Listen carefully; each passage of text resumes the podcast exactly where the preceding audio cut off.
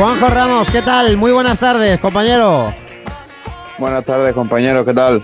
Bueno, analizamos el 0-0 eh, entre el eh, Málaga y el eh, Castilla. Un 0-0 que, como siempre, incluso cuando el equipo gana también ocurre, pues deja a la gente pensante, ¿no? Es decir, es un 0-0 positivo, es un 0-0 negativo, se ganó un punto, se perdió dos.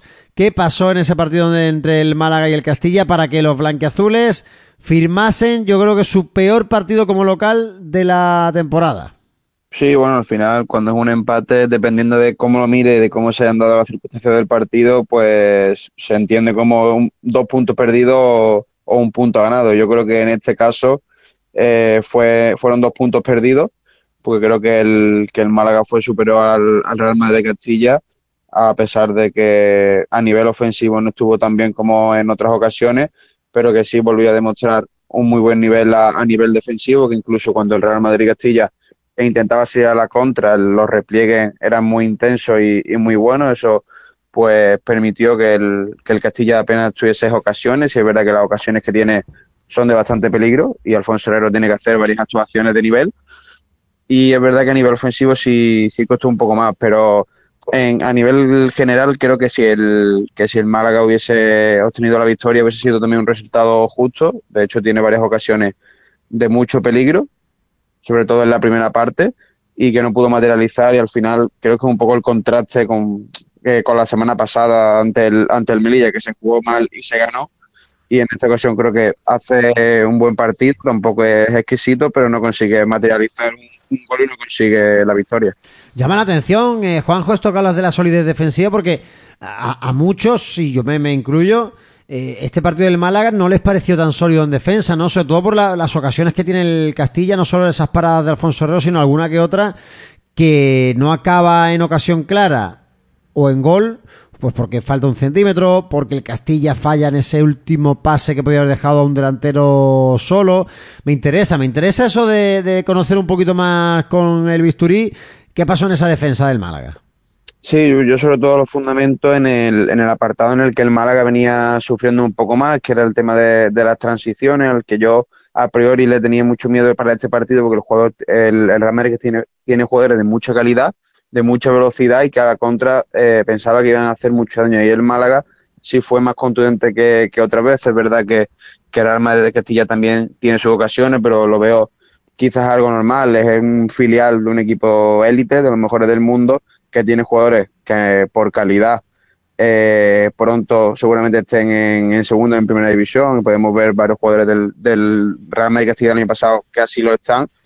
Y que creo que quizás más que por por falta de, solidez defensiva del Málaga, fue más por, por mérito de, los jugadores del Castilla que sacaron su, su calidad de reducir y le hizo sufrir a la defensa malaguista porque es una defensa que quizás no se caracteriza por ser muy, muy hábil o muy ágil en espacios cortos. Un Málaga que se movió bien en esa tesitura de la defensa, sobre todo en las contras, ¿no? Que quería lanzar el Real Madrid Castilla y que complicaron un poco el partido a, los de Sergio Pellicer. ¿Qué pasa en el centro del campo? Porque muchos hemos hablado de un atasco ofensivo del Málaga esta jornada. No sé si tiene que ver desde tu punto de vista, Juanjo, con la baja de Sangali, con alguna variación que haya podido hacer Sergio Pellicer, con la aparición de Manu Molina. Creo que es un futbolista que a lo mejor para el tiempo demasiado con el balón en los pies. Eh, ¿Cómo lo ves tú?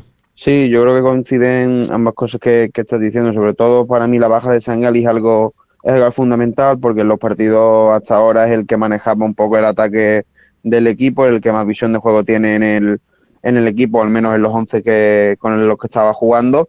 Y creo que Manu Molina, como dice, creo que es, o sea, lejos del, del, área o cerca de, lejos de esa media punta, es un jugador que temporiza mucho con balón y además el Real Madrid eh, supo defender muy bien al Málaga porque cerró muy bien por dentro, evitó que se conectara mucho tanto con Roberto como con Diony por, por dentro y además, como ya sabemos que David Larrubia se mete también mucho en ese, en ese cuadrado entre central y, lateral, tenía muy bien cerrados esos espacios y ahí le dificultó mucho la, tarea ofensiva al Málaga.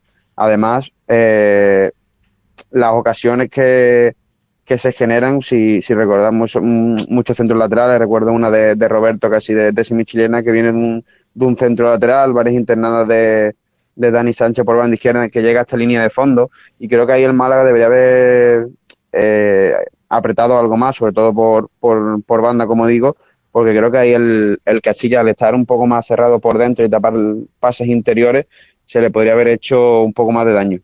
La verdad es que ese atasco lo vimos todos, José, y sobre todo decíamos mucho durante la narración. Es que tiene la pelota Manu Molina, es que tiene la pelota Genaro, es que tiene la pelota eh, los que estaban en el centro del campo y los de arriba sí. no, no había ese movimiento. Sí, yo creo que también ese es otro de los factores, ¿no? Se, se unieron los dos, eh, el hambre y las ganas de comer. Es verdad que en algunos momentos eh, el equipo no necesitaba esa pausa y ese control que te aporta Manu Molina, necesitaba un poquito más de, de, velocidad en la circulación, quizás sea algo también a lo mejor más vertical, pero claro, si los hombres de arriba, los que están por delante de, de balón, no lanzan un desmarque, no vienen a recibir, no hacen cualquier tipo de, de, movimientos, al final también a esa sala de máquinas se le hace de noche. Yo creo que, que es lo que le pasó a, al Málaga, ¿no? Que entra en colapso, entra en esa fase de, de atasco ¿Y cómo se soluciona eso? Porque ahora mismo los jugadores que hay son los que hay. No hay una opción que creo, no sé si a lo mejor Juanjo nos puede dar algo más de luz, que pueda cambiar este apagón que sufrió el Málaga. ¿Hay algún consejo en tu pizarra para Pelli, Juanjo? Bueno, sobre todo en, en ocasiones en los que lo, los rivales se cierran muy bien por dentro y que te tapan mucha, mucha línea interior, que creo que el Málaga ahí es fuerte cuando conecta tanto con los delanteros como con los extremos cuando vienen por dentro eh, sobre todo una rápida circulación de balón, que como estamos comentando en algunas ocasiones del, del sábado no se, no se llegaban a dar, y también mmm, percutir mucho por, por ambas bandas, intentar abrir a, al, al, equipo rival, que los extremos tengan que hacer esfuerzo para, para llegar a su lateral.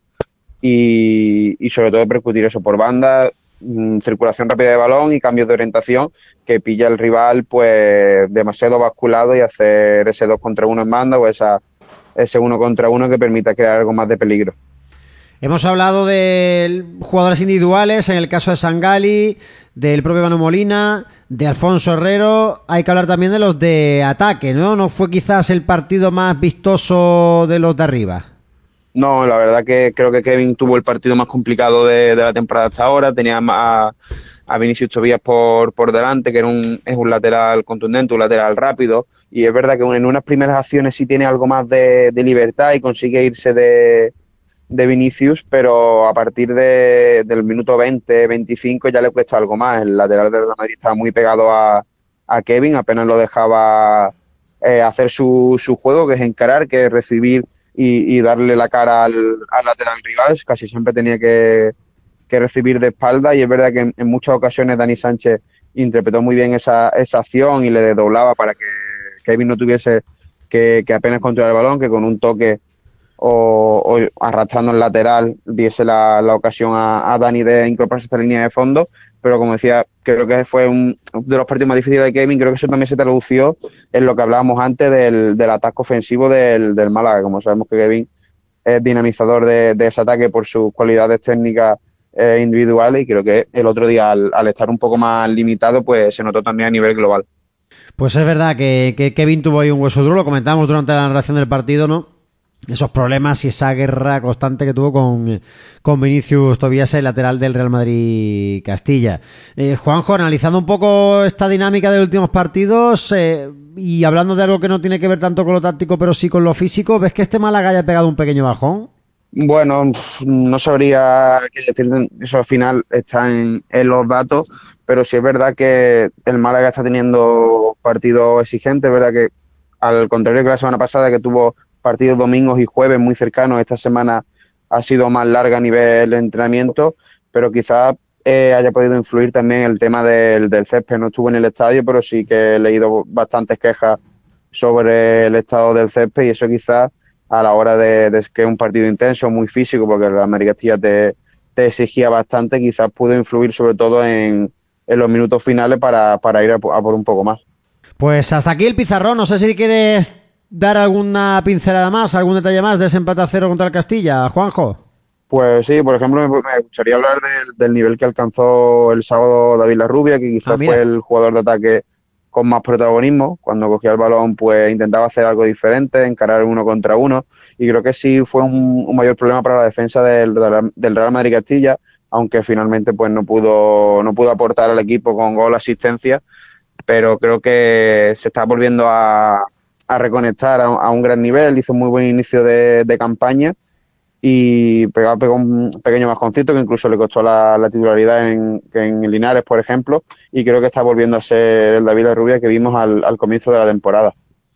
Pues ahí hay debate, ¿eh? ahora con la incorporación de Aitán para ver si jugamos más abiertos, si seguimos apostando por ese David La Rubia.